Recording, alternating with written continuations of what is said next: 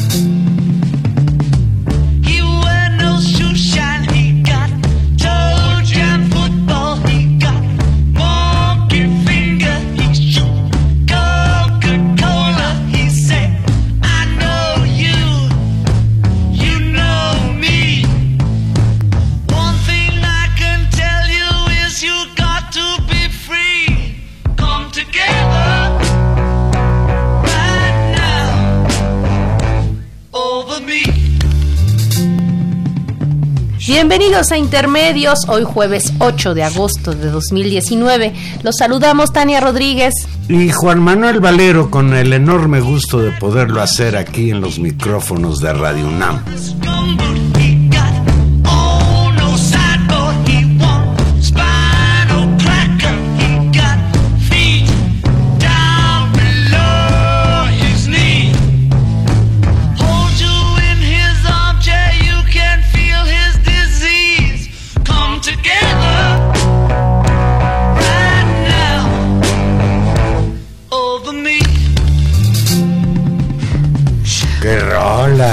Maravillosos, pues no necesitan presentación, los famosísimos Beatles que estamos escuchando esta noche, este disco que está Come Together que viene en el famosísimo disco Abbey Road, porque hoy Valero se cumplen 50 años, 50 años. 69. 50 años de que se tomó ahí por ahí de las 11 de la mañana eh, la foto en la esquina de los estudios, de los famosísimos estudios Abbey Road, donde los Beatles estaban grabando el disco, les tomaron la foto, esa que es famosísima, que todos recordamos, donde van cruzando por la cebra, pararon el tráfico 10 minutos. Dieron unos flashazos, tomaron la foto y eso ha costado que esa esquina, Valero, a lo largo de estos 50 años esté siempre llena de gente tomándose esa misma foto. Yo tenía un muy buen amigo, Rafael Valedón, que ya se nos fue antes, que era un aficionado a la fotografía y a los Beatles, y un día hizo un Photoshop en el que éramos él y sus cuates cruzando esa avenida ha habido muchísimos eh, photoshops, pero desde luego pues es una, una, entrañable portada, un entrañable grupo, comentábamos y yo foto. antes de entrar al aire que duraron poquito los Beatles. Y Tania dijo con malicia, es que los buenos grupos duran poco. Las cosas buenas duran hay, poco. Hay grupos buenísimos que van a durar hasta la eternidad. Ah, no, bueno, ellos viven, viven para siempre. El fotógrafo Ian Macmillan justamente fue quien tomó esta foto. Tardó 10 minutos en hacer estas, estas fotos a las 11.30 de la mañana en un viernes 8 de agosto de 1969, cuando este mundo era otro mundo, Valero. Tania, hace ocho días te lo advertí, que agosto iba a ser un mes muy cruel. Y hoy pues tenemos que empezar el programa a balazos. Al menos 31 personas murieron víctimas de dos tiroteos ocurridos este fin de semana en Estados Unidos. El peor de los ataques, con 22 muertos, fue el que sucedió en El Paso, Texas, en la frontera con México. Allí un joven supremacista blanco ingresó armado con un rifle de asalto en una tienda Walmart y empezó a disparar contra la gente. La policía habla de un crimen de odio y confirma que hay un detenido. Se trata de Patrick Good Crucius, joven blanco de 21 años de edad, quien había escrito un manifiesto donde hablaba de una invasión hispana de Texas. Un muchacho que estaba consumido por el odio racista. De acuerdo con The New York Times, pues literalmente este hombre, este joven de 21 años, andaba buscando cómo matar mexicanos. Allí expresa sus posturas racistas en su blog y dice una respuesta a la invasión hispana de Texas. Los hispanos tomarán el control del gobierno local y estatal de mi amado Texas y agregó la abundante población hispana en Texas nos convertirá en un bastión de los demócratas. Esos son los motivos, si es que puede haber un motivo para un acto de estas naturaleza, de esta desproporción. Y creo que tenemos que encuadrar necesariamente esto que sucedió en Texas y en Ohio, en la guerra desatada por Trump contra los migrantes latinoamericanos. Lo que pasó el sábado pasado en El Paso, Texas, tiene que ver con la política de odio que el presidente de los Estados Unidos ha venido planteando desde que tomó el poder. Días después, y para seguir con la información, ya, avanzaremos al análisis, Juan Manuel, el presidente Trump condenó el supremacismo blanco, pero evitó proponer una reforma al control de hambre. Dijo en primera instancia una afirmación que ha causado mucha, mucho malestar. Eh, como responsable de los tiroteos en Texas, señaló las enfermedades mentales y el odio aprietan el gatillo, no las armas. Tras el fin de semana en que dos ataques con armas de fuego causaron 31 víctimas mortales en El Paso, hay que recordar que también hubo más tarde un ataque también con armas largas en el que murieron personas en Dayton, en Ohio el presidente de Estados Unidos hizo un llamado el pasado lunes para que ese país condene el racismo, la intolerancia y el supremacismo blanco. Y yo no sé. Como cinismo, ¿no? Como, no como decimos aquí, no se mordió la lengua. Durante la rueda de prensa en la Casa Blanca, Trump no propuso una reforma al control de armas. Sin embargo, horas antes instó a través de Twitter a que los congresistas aprobaran cambios legislativos que impongan fuertes requisitos y procesos de verificación para comprar armas de fuego. Trump ha sido duramente criticado estos días por considerarse por muchos actores eh, políticos norteamericanos de alimentar este clima de odio y este discurso de odio en Estados Unidos, particularmente contra la población migrante y particularmente, hay que decirlo así, contra los mexicanos. El mandatario advirtió en su discurso de que los peligros de Internet y las redes sociales no se pueden ignorar y no se ignorarán. Pero la retórica del político republicano en estas plataformas ha sido justamente uno de los objetos de reproche durante este sangriento fin de semana. Y hay que decirlo que si alguien usa las redes sociales para fomentar el discurso de odio es el mismo. Pues Valero el Paso fue testigo de uno de los crímenes de odio más claros eh, de la historia de Estados Unidos, tal vez no solamente llame la atención por, por ser claramente así, sino por el objeto directo del ataque, que fue la población hispana y particularmente la población mexicana, porque ya ves que además hay una especie de homogeneización en la etiqueta mexicano a todo. No, y hay una relación entre los habitantes del Paso, Texas, la mayoría de ellos de ascendencia mexicana y la gente que vive en Ciudad Juárez, de, donde se desprende que muchísimas de las víctimas de este sujeto, pues eran gente que había ido el fin de semana a comprar su, su mercado, su, sus cosas a esta tienda, pues que seguramente en El Paso debe ser más barata que en Ciudad Juárez. Pues sí, Valero, esta, esta discusión eh, pública en Estados Unidos ha escalado y qué bueno porque es, es inaceptable lo que ha pasado. En algunos medios ha empezado a, señalar y muchas voces en Estados Unidos justamente la responsabilidad política que tiene el presidente Trump con estos atentados justamente por haber sembrado justamente a través de las redes sociales pues este discurso.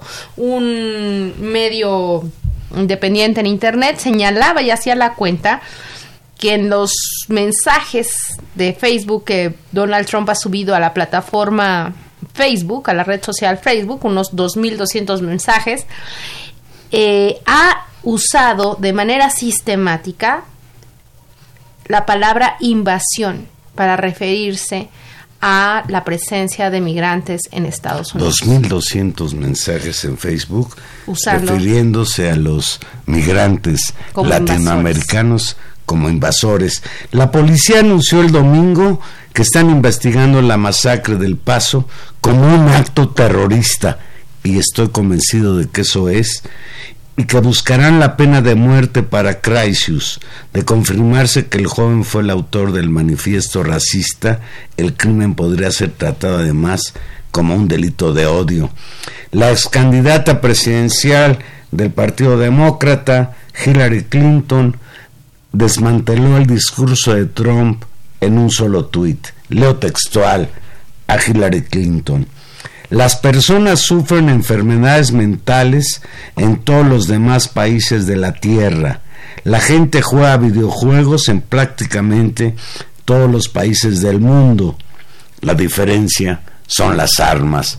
Y sí creo, Tania, que aquí hay dos elementos que se combinan el odio al, al diferente, el racismo, y por otro lado, pues la facilidad con la que un chamaco de 21 años puede comprar un rifle de alto poder y llegar a un centro comercial y pues disparar indiscriminadamente contra quienes ahí se encuentran. Es una barbaridad. ¿Qué, qué le hicieron estas personas a este joven? Para que llegara y acabara con su vida. No, los, los testimonios y las narrativas de lo sucedido son dramáticas y por eso me parece que es muy importante la forma en que se ha planteado el asunto como un caso de terrorismo cuya móvil es justamente el odio, es eh, un crimen de odio a los diferentes, a un sector social específico que la idea era ir a matar mexicanos. Y creo que es eh, muy impresionante. Yo creo que todos estos, estos días, pues no sé cómo lo hayas vivido tú, no sé cómo lo esté viviendo nuestro auditorio, eh, no habíamos visto con tal beligerancia un acto tan sangriento dirigido directamente en contra o a gente por ser mexicana. Eso creo que sí es un giro un giro fuerte en, en la relación eh, bilateral en la pues en la propia política que se debe seguir y en el cuidado que todos pues debemos tener con respecto a la gente que está viviendo en la frontera del otro lado de la frontera. Trump ha convertido, dicen algunos analistas, a la ciudad del Paso, Texas, una ciudad de 680 mil habitantes, una ciudad binacional, bilingüe, una de las más seguras del país, hoy está convertida en la encarnación de una frontera en crisis. Los demócratas han denunciado las condiciones en los centros de detención saturados en la zona y hoy una noticia que ha proliferado es que hubo una redada muy grande de, de migrantes en Mississippi y entre ellas pues fueron detenidos muchísimos mexicanos, lo cual significa que para Trump estos hechos del fin de semana no tienen ninguna importancia en lo que es su política que está enraizada en una lucha contra los migrantes, pero desde luego enmarcada en esta su lucha por la reelección presidencial. Informan, eh, digamos, en este corte que existe, se da cuenta en todos los medios informativos de unos 107 mexicanos detenidos en las redadas masivas. que decir que es un salto también cualitativo en la beligerancia, no solamente de este acto terrorista, sino en la beligerancia de la política de la política anti-inmigrante eh, pues en distintas zonas de Estados Unidos y del costo que esto tiene en términos de pues de sufrimiento de angustia para pues nuestros compatriotas del otro lado del río Bravo Valero. Pues sí yo me, me pregunto Tania o sea a lo mejor soy ingenuo pero tú que eres más experta en análisis de estas cosas, ¿tú crees que la masacre de Texas debilita las aspiraciones reeleccionistas de Donald Trump? Pues yo creo que es una, una pregunta difícil y depende mucho de la reacción, me, me parece, de, de los otros actores políticos. Es decir, Trump ha sido muy muy inteligente en, en, poder recolocarse frente a cada coyuntura, pero ha sido muy consistente y eso es algo que, que vamos a ver si le tiene algún costo en no alejarse de su base eh, de su base de dura de votantes, del ha construido y él es uno de los grandes constructores ya estaban esos, esos sedimentos, digamos, racistas y esos sedimentos de miedo y de odio en contra de la migración, de prejuicios en contra de la migración, pero él ha sido un actor muy activo, digamos, en construir el gran enemigo a México y los mexicanos como la amenaza más fuerte para Estados Unidos, de ahí la idea del muro y toda esta cosa que vimos. Así construyó su primera campaña. Hoy que está en la presidencia, no ha cejado en ese intento y ha colocado al pleito con México, con México como un asunto central en su, en su discurso político y en sus narrativas políticas. También hay que decirlo, está en pleito con pues ni más ni menos que con China y está en pleito con Irán y no le importa, digamos, los costos que esto trae. Lo del pleito con China es una cosa inconmensurable que no podemos calcular en términos de los daños que puede causar esos, digamos, dejémoslo ahí. digamos, si con China insiste, con México... Está peleando, se está peleando con su principal acreedor. Estados Unidos tiene una deuda enorme de millones de dólares. No, bueno, se cayeron las bolsas, las bolsas anteayer por, por este pleito. Pero sigamos con eso. De estos depende la reacción. Llama la atención que ante la sacudida de este acto y lo que sacudió a la sociedad norteamericana y al, y al resto de, de, digamos, de los distintos actores políticos, que haya reaccionado diciendo eh, condeno el supremacismo racial. Ahora, él permanentemente dice, dice los comentarios más racistas y inmediatamente dice, yo no soy racista. Entonces no podemos tomarnos muy en serio eh, sus palabras porque la misma construcción discursiva construye un estigma racial y luego dice, pero yo no soy racista. Entonces, digamos esto... No, pues incluso hasta acusa de racista a este, a este sujeto, que no se ha sabido más, más que el único que se sabe es que fue detenido, que no opuso resistencia aparentemente, y pues que no sé si tenga cómplices, etcétera. Bueno. Bien, tenemos en, en la línea telefónica a Federico Campbell. Buenas noches, Federico. Muy buenas noches a ti y al auditorio. ¿Cómo están? Federico Campbell, destacado periodista en asuntos internacionales, hoy integrante de la organización no gubernamental Stop Trump, que por cierto pues perdieron, llegó a la presidencia. Federico, ¿podemos acusar al presidente de Estados Unidos, Donald Trump, de ser autor intelectual de la masacre de Texas? Excelente término y ya lo dijo ayer Beto Ruz que en El Paso En mayo pasado, en un mitin en Florida, ante miles de fanáticos vestidos de rojo, el color del Partido Republicano, Trump dijo, ¿qué vamos a hacer con los migrantes? La multitud gritaba, construyamos el muro. Y alguien dijo, disparémosles. Y entonces Trump se rió y toda la multitud apoyó a ese sujeto extremista que desde la tarima gritó, disparemos a los migrantes que llegan desde México Centroamérica. Ese clima de odio alimentó a Patrick Crucius a comprar armamento y decidirse a regresar a el paso donde había cursado la secundaria a matar a mexicanos. Esto es un mexicanicidio. No mataron a hispanos o latinos, no se trata de un mall en Miami. Esto es un mexicanicidio donde mataron a mexicanos. Ocho de ellos tenían pasaporte mexicano verde, el resto tenían pasaporte azul de Estados Unidos. Son mexicanos todos. La lista vela, solo tres apellidos son de güeros, de, lamentablemente también fallecidos, con apellidos Clark, Jackson. El resto son Pérez, González y Ramírez y López. Es un mexicanicidio ocurrido el sábado en el mall a donde van los juarenses cada año a comprar sus útiles escolares antes del inicio de clases, si la vista modo. Federico, muy buenas noches. Te saluda Tania Rodríguez. Sí, Tania. Muchas gracias, qué gusto conversar contigo. Es, es un, un, un hecho digamos, de quiebre, Federico? Estamos ante un hecho que tiene que, que tiene que ser leído como un hecho, como una línea roja que se acaba de cruzar. Sí, sobre todo para el gobierno de México, que traía una luna de miel con Trump en esta cosa de poner un muro en la frontera sur con la Guardia Nacional y evitar el cruce de migrantes, al grado que las cifras arrojan, según Estados Unidos, una reducción de 21% ya del flujo migratorio a Estados Unidos en este último mes, en julio. Esto ya pone a Andrés Manuel López Obrador y a Marcelo Ebrard en otra tesitura y Ebrard dio un paso al frente al conversar con la Fiscalía General de la República para ver la carpeta y el expediente del caso.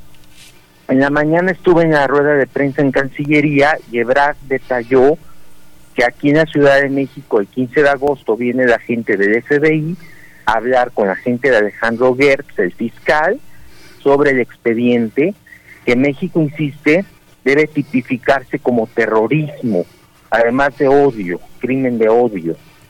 Ese es, ese es un, paso muy importante. Federico, Trump en su discurso condenó el supremacismo blanco de este joven, pero evitó proponer una reforma de control de armas. Escucha esto que escribió o dijo Donald Trump. Las enfermedades mentales y el odio aprietan el gatillo, no las armas. Esto lo afirmó el presidente de Estados Unidos. ¿Tu opinión? Así como dijiste, fue la portada del Washington Post antier martes. Aquí tengo un ejemplar. Además, ya le contestó Andrew Cuomo ayer, el gobernador de Nueva York. No, son las armas, el objeto que mata, que dispara, disponible a todo el mundo en Walmart, por cierto, y en otras armerías, e incluso por internet, lo que facilita que cualquier mayor de 21 años la compre y haga lo que quiera ejecute a mansalva a la gente. Ahí la diferencia con la regulación en México, que pues la ley vigente solo autoriza a la Sedena y a las Fuerzas Armadas a portar armas. Claro, Entonces Trump está evadiendo el centro del problema. Y, por eso, bueno.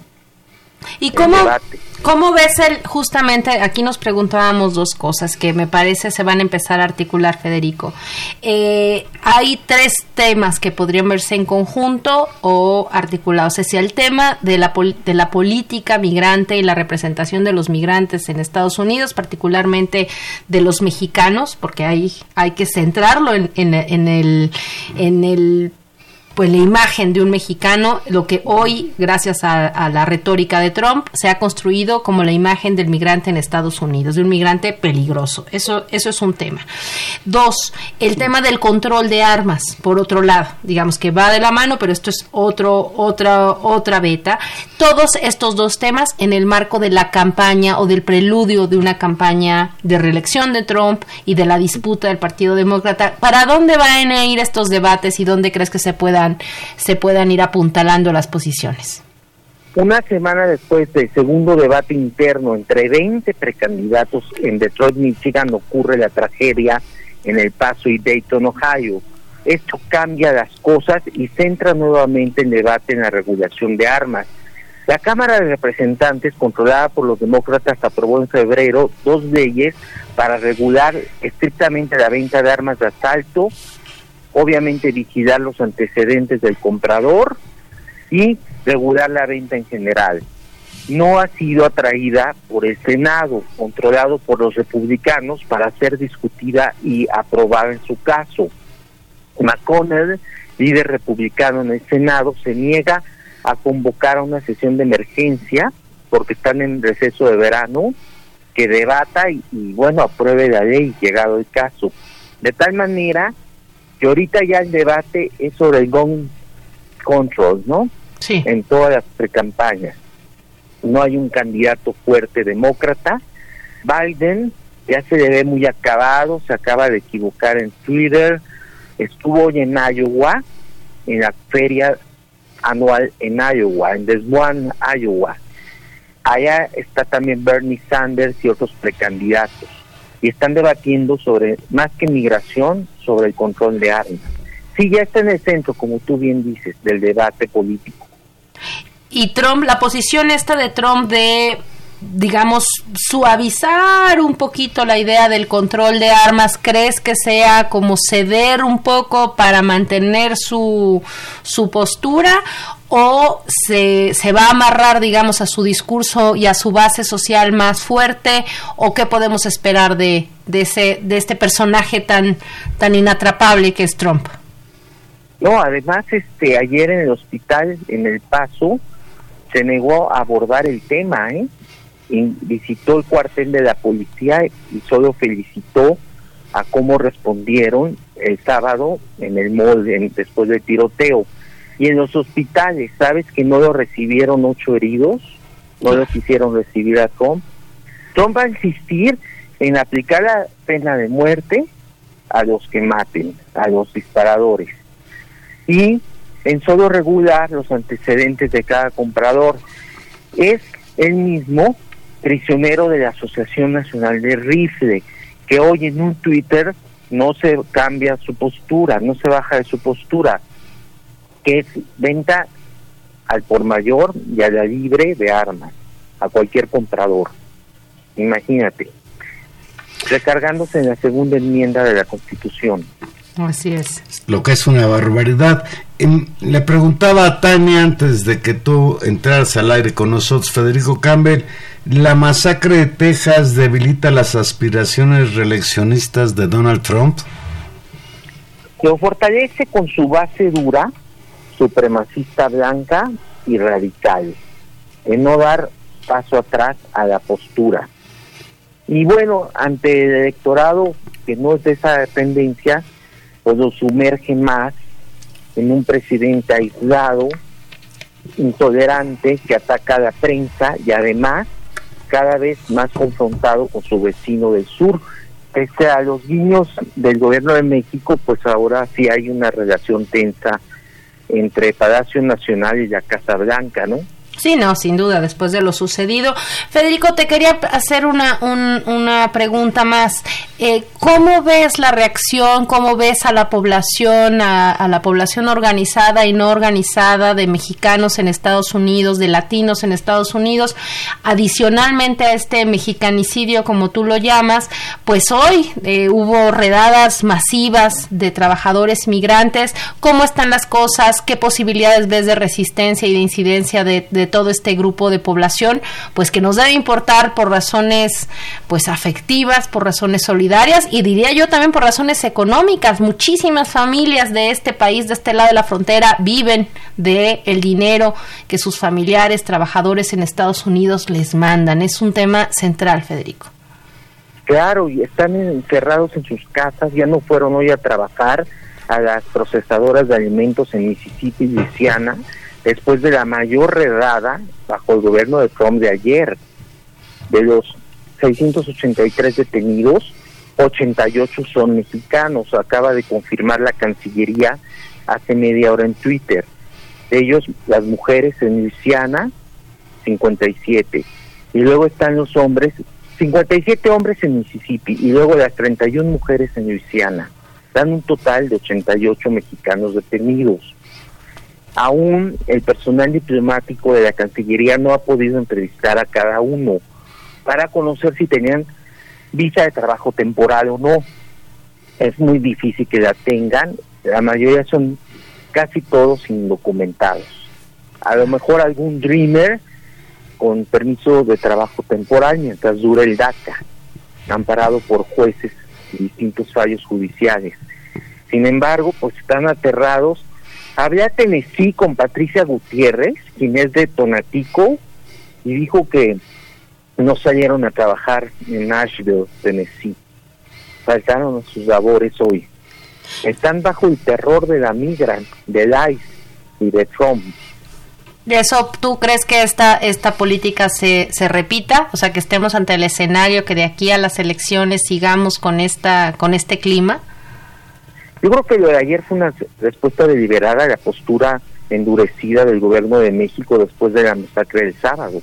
Es la respuesta de Trump a esto que no se esperaba, esta reacción del gobierno de México, ahora sí, endurecida, como dijo el canciller Ebrard el domingo en conferencia de prensa en la Cancillería, de responder con acciones judiciales al atraer la investigación por terrorismo del atacante al pedir al FBI si hay grupos supremacistas que ellos sepan que tengan como blanco más objetivos mexicanos, quemar la bandera de México, atacar restaurantes de paisanos, etcétera, en todo Estados Unidos. Eso es un escenario que se va complicando. Terrible, porque no es lo mismo en el barrio mexicano en Chicago, en la villita Pilsen, que estén los paisanos en Idaho, ahí a la deriva, y hay un consulado de México ahí de 10 personas en Idaho, y ellos, ¿no? Diseminados por todo el territorio de Estados Unidos, solos a la deriva. Pues de verdad está haciendo lo posible, pero no hay dinero presupuestal para ampliar la red de consulados. Se cerró Anchorage, Alaska, se cerró Honolulu, Hawái, y no se ha abierto en el Nashville, Tennessee entre otros. Pues Federico va a ser un tema del cual por malas razones creo vamos a tener que seguir conversando y te agradecemos muchísimo que hayas que nos hayas acompañado esta noche en Intermedios. Te adelanto que en Tonatico, Estado de México, se va a alargar el mural contra Trump que pintó Luis Otelo ya ves que hay 6.000 conaticos en Waukegan, Illinois. Ajá. Entonces son ciudades binacionales. Ya. Y se está hablando, ya hablé con Benjamín González de la Secretaría de Cultura, y están ya nada más ubicando la barda que va a intervenir Gabriel Macotela y sus amigos pintores en los próximos días, el gran mural contra Trump en la Ciudad de México. Muy bien, pues nos deja saber Federico y nosotros por aquí avisamos. Buenas tardes. Un, Buenas noches. Un, abrazo, Federico Campbell. Un gran abrazo. Gracias. Cuando escucho a Federico Campbell, siempre me acuerdo de su papá, un escritor, muy buen escritor y muy buen amigo. Tania, a cinco días de la masacre, Trump hoy realiza una racia, una redada contra los mexicanos. Esta es la respuesta real, más allá de los discursos que tiene el señor presidente de los Estados Unidos frente pues, a estos hechos que es muy difícil encontrar un calificativo para poder explicar lo que esto significa. Estoy pensando en el dolor de las familias que perdieron a sus seres queridos. Y en la preocupación de tantos y tantos, de los que están acá y de los que están allá, el que ahora de ser mexicano va a ser un estigma. Pues de escalofrío, eh, vámonos a una pequeña pausa musical y regresamos aquí que hay otros temas en la agenda.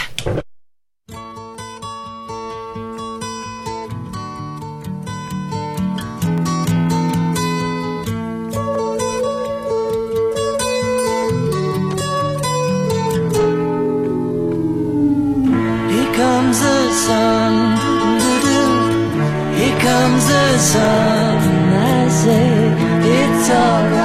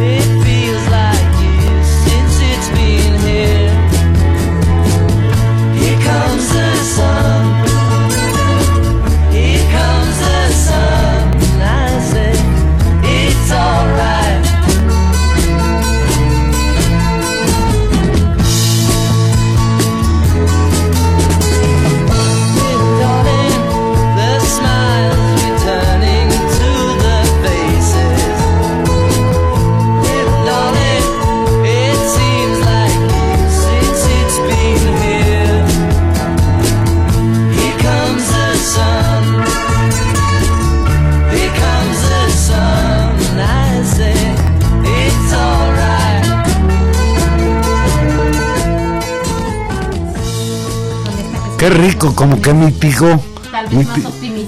los Beatles mitigaron el asunto. El dolor de lo que Porque mira, Tania, no podemos ser muy pues, drásticos con lo que pasa en Estados Unidos. La violencia, cuando aquí en México no cantamos malas rancheras.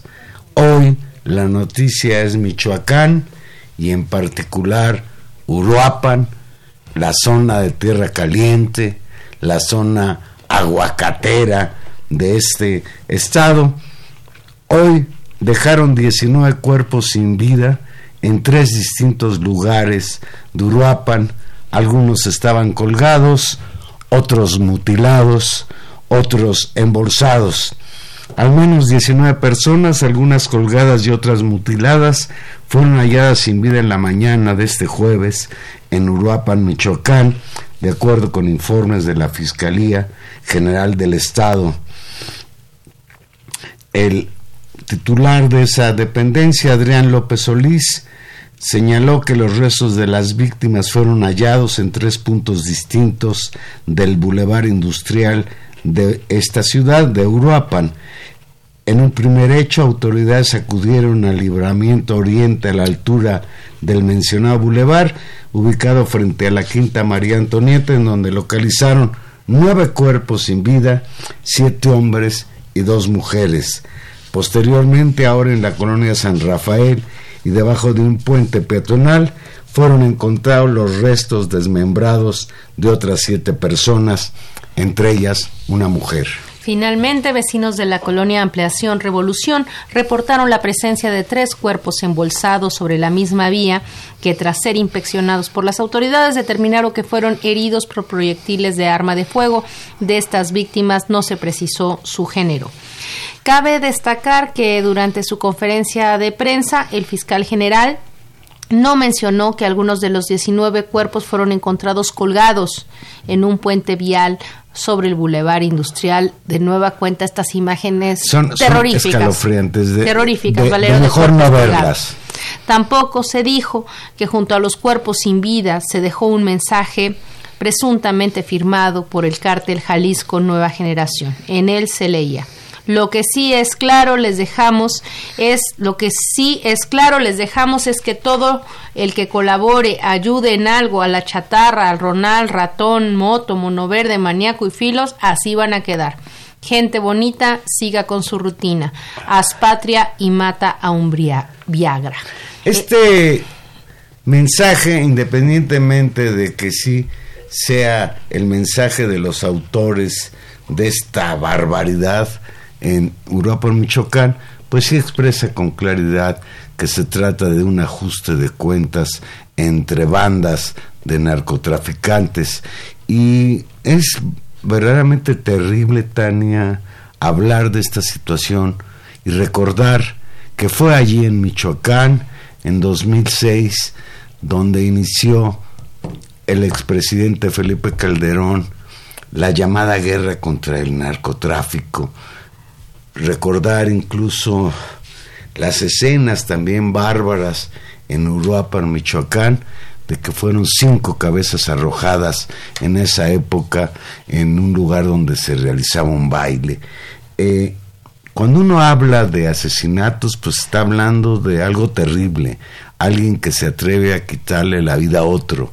Pero cuando uno habla de asesinatos con este grado de, pues no sé, de, de terror, eh, eh, se habla de que todos fueron torturados y todos pues les dispararon para cortarles la vida y lo demás convertirlos en despojos o exhibirlos colgados en un puente frente a toda la ciudadanía que seguramente en Uruapan pues debe estar aterrorizada, si no es que ya se acostumbró a la violencia. No, es, es, es- son años, años de la población de Michoacán que ha vivido así. Este es un nuevo acontecimiento en, en una serie de episodios escalofriantes, los cuales tú, tú has recordado. Eh, Michoacán ha pasado por todo. Recordemos que justo al año del inicio del gobierno de Peña Nieto, el alzamiento, una especie de alzamiento de muchas poblaciones en las llamadas eh, cuando apareció el doctor Mireles, Hipólito Mora, lo recordarás, justamente en respuesta a los caballeros templarios, una movilización enorme, después apareció la intervención masiva eh, del gobierno, la llegada del ejército, el desarme, eh, la desaparición y, y las amenazas de muchos de estos grupos, la desaparición de los grupos templarios y la emergencia de nuevos grupos, entre ellos estos, los Viagras, y justamente el avance enorme de este cártel, pues que cada vez va avanzando, al parecer más, porque nos vamos enterando cuando van llegando a hacer las matanzas de inicio, Jalisco Nueva Generación que va avanzando y que vuelve a ser en estos días del escenario de Michoacán pues un territorio sin ley y sin gobierno. Lastimosa la situación y hay que decir y volver al punto central, es decir, que se juega en Michoacán. Ahí no debemos olvidar, y, y recuerdo muy bien la conversación que aquí tuvimos justamente en esos años con eh, Carlos Facio, quien nos hablaba, por ejemplo, de la importancia del puerto de Lázaro Cárdenas y de la cantidad de mercancías y de productos que se mueven por ahí. También, pues, de la riqueza en sí del propio Estado y de un elemento novedoso que ha trastocado todo, Juan Manuel, y que es una locura, y que podemos verlo como un elemento cotidiano y que ha cambiado la realidad política, social de Michoacán, que es el aguacate. El aguacate se ha convertido en un producto El oro verde de Michoacán. pero, pero que en algunos rangos llega a competir con el petróleo en términos de su capacidad de exportación, donde eh, el aguacate michoacano se puede vender en Estados Unidos y este enganche increíble que tienen los norteamericanos en los últimos años Por su guacamole. gusto del guacamole ha cambiado el escenario geográfico y político de esta región y por supuesto eso supone mucho dinero que quiere ser controlado por distintos actores. Zonas enteras que han sido digamos, devastadas para reconvertirlas en campos de producción de aguacatales y eso va cambiando poco a poco las geografías políticas. También cuando hablamos de esta violencia, siempre recordemos que estamos hablando de seguir las huellas del dinero, las huellas de qué, de qué población y qué territorios se quieren controlar. Hay, una pregunta que, que surge. Eh, ya sabemos nosotros que la Guardia Nacional, esta instancia eh, que creó el actual gobierno para contener la violencia en el país, ya actúa en Michoacán. No sé si ha llegado ya a esta zona, la Tierra Caliente. Y aquí pues la pregunta que surge es si se está tardando la estrategia del nuevo gobierno en empezar a abatir eh, este tipo de situaciones de violencia. Yo tengo la impresión que detrás de esto, pues hay una especie como de reto al actual gobierno también, la manera en que actuaron estos bárbaros eh, criminales en Uruapan, pues es expresión de que no le tienen miedo a nadie, creo. Y vamos a ver qué efecto tiene la entrada de la Guardia Nacional y si las nuevas estrategias de este gobierno, que yo creo que todos debemos desear que funcionen, porque porque este infierno en el cual vive Michoacán y que ha ido en avanzando en distintos estados del, del país, país. debe de ir cambiando, Juan Manuel. Hoy no abrieron las tortillerías en Celaya. Imagínate. Porque ayer mataron a tres mujeres en una tortillería que se les se negó a pagar. Y La sabes extorsión creo que me alegro de ese tipo de reacciones. Creo que la, la única posibilidad y lo que lo que puede resultar también es que la respuesta ante estas situaciones sea eh, colectiva, organizada, pacífica, sí, pero pero sin permitirse a sectores de la sociedad beneficiarse de este o tolerar o hacer como que no pasa nada o decir bueno le pasó a él yo me cuidaría a mí mismo y punto creo que creo que tendremos que explorar nuevas maneras de responder ante estos desafíos. Y pues así así Michoacán Pues- hoy Valero Pues Tania, como fin de fiesta, es incluso la noticia que hoy cobró más importancia en las redes sociales, es Rosario Robles. Aquí estoy, vengo a dar la cara, dijo Rosario Robles al, al arribar al reclusorio sur hoy por la mañana. Rosario Robles Berlanga, secretaria de Desarrollo Social en la pasada Administración Federal, arribó esta mañana al reclusorio sur donde fue citada a una audiencia, audiencia solicitada por la Fiscalía General de la República por las investigaciones del desvío de recursos conocidos como la estafa maestra. Aquí estoy, como lo prometí, vengo a dar la cara, atinó a decir antes de entrar a las instalaciones donde fue citada a declarar y se espera rinda su declaración frente a la acusación de ejercicio indebido del servicio público.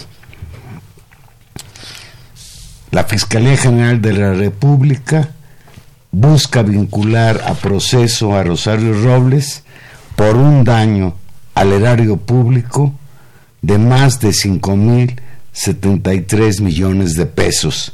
El desvío de recursos, según la Fiscalía, se llevó a cabo a través de 27 contratos con universidades y televisoras. La Fiscalía General de la República imputó a Rosario el delito de ejercicio indebido del servicio público por su presunta participación en desvíos de recursos de más de 5 mil millones de pesos cuando encabezó la Secretaría de Desarrollo Social y luego la Secretaría del Desarrollo Agrario y Territorial y Urbano durante el gobierno federal anterior. Durante la audiencia inicial que se realizó este jueves ante un juez de control del reclusorio sur, el Ministerio Público Federal acusó a Robles de ser omisa sobre 27 contratos que firmaron entre 2014 y 2018. Y dijo el, Ministerio Público a Robles, le dijo, señaló, este, Rosario Robles actuó de manera dolosa, omisa y continua en su carácter de autora directa del delito de ejercer indebido, de ejercicio indebido del servicio público y señaló textualmente, Insisto, señora Rosario Robles, usted tuvo pleno conocimiento de conductas irregulares de terceros en Sol y Sedatu y no las evitó. La agente del Ministerio Público acusó asimismo a Robles y señaló no administró con transparencia y honradez los recursos de la Sol y de la Sedatu. La defensa de Rosario Robles, por su parte, intentó que la Auditoría Superior de la Federación no participara en el proceso de audiencia como víctima indirecta de los daños al erario. Sin embargo, el juez consideró infundada la petición y la Auditoría Superior podrá participar, digamos, de la investigación. Es rarísimo la idea de la calidad de víctima, pero qué bueno que participe. Por su parte, la Fiscalía pidió un receso de dos horas porque la defensa de Rosario Robles exigió precisiones para conocer exactamente todas las fechas de los convenios, de quién los firmó, su objeto, el presunto daño del que se deriva el convenio y el juez concedió el descanso, un juicio que se antoja importantísimo y hasta donde sabemos todavía no concluye. Esta comparecencia en el reclusorio sur continúa y es y hay una gran expectativa respecto a ella porque vamos a ver qué postura asume el juez respecto a aceptar o no aceptar las, las demandas, las denuncias de la Fiscalía, la participación como testigo, víctima de la, eh, ¿cómo se llama? La Comisión de Hacienda, que fue la que incluso siguió toda la investigación. Hay que recordar que fue la revista Animal Político, la que le dio seguimiento de, de, muchos años, que muchos funcionarios eh, tuvieron que perder sus cargos porque fueron sancionados por seguirle la pista a estas acciones. Yo estoy convencido que los delitos que se le imputan a Rosario Robles son delitos que cometió en complicidad con otros funcionarios del gobierno anterior, incluido el presidente de la República, Enrique Peña Nieto, porque me resulta inaudito pensar que un daño al erario de estas proporciones pueda haber pasado desapercibido para quienes tenían que cuidar pues la honestidad de sus funcionarios. Nada más, Tania, recordar... O la Secretaría de Hacienda. Entre el señor Luis Bedegaray, ¿dónde estaría? Yo, yo Tania, o el señor este que fue candidato también anduvo por ahí, Mira, Tania, a todo esto habría que agregar algo más. Este tipo de acciones contra los bienes de la nación tuvieron que ver con supuestas acciones en la lucha contra la pobreza. Rosario Robles, cuando fue contratada para ser secretaria de Desarrollo Social, tenía la encomienda de impulsar una campaña contra la pobreza. Y entonces, pues el delito cobra características de más grave cuando el dinero que debía ser para las personas más desprotegidas de este país, pues se desvió para, lo sabemos bien ahora, para campañas políticas y para el enriquecimiento de estos funcionarios voraces.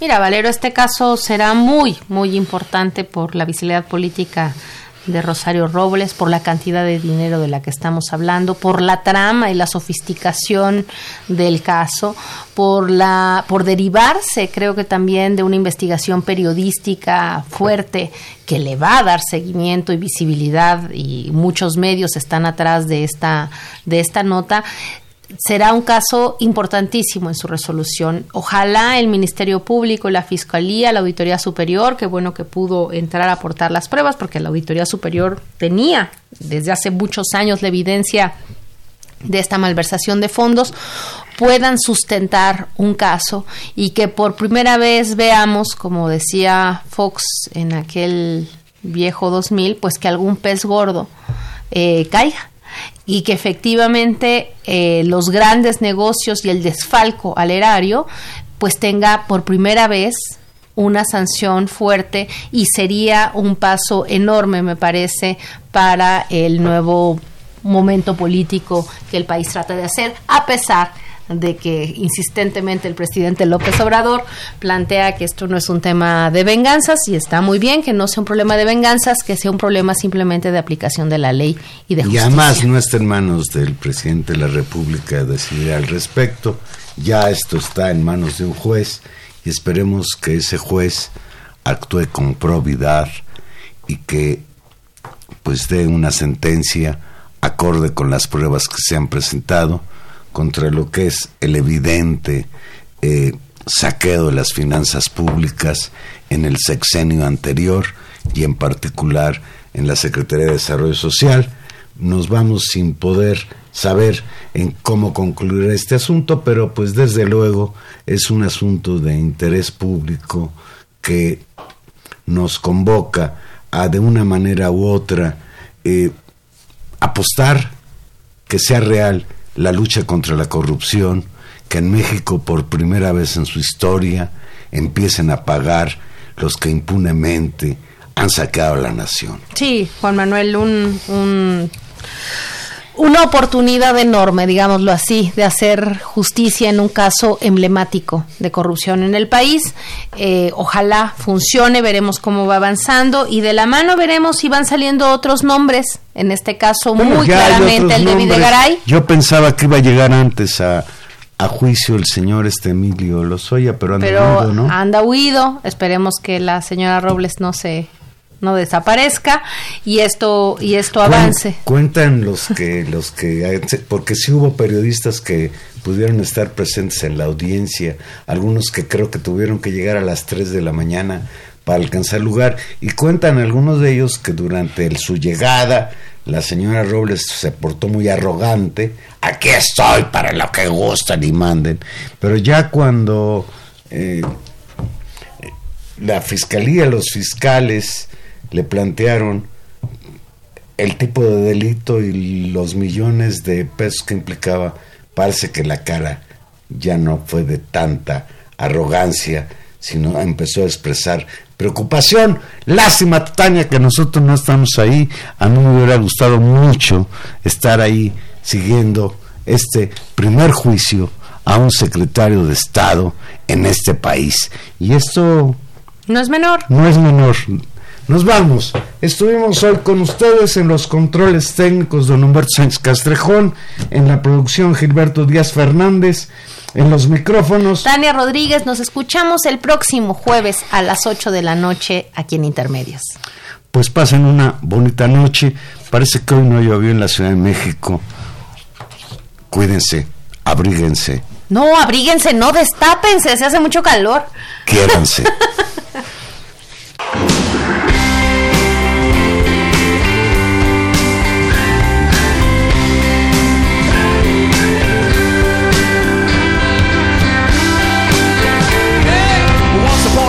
you dress so fine. Through the bumps of time, and you climb. And then you. Yeah, people call, say me where down, you're bound to fall. They thought that they were just uh, kidding you. You used to laugh about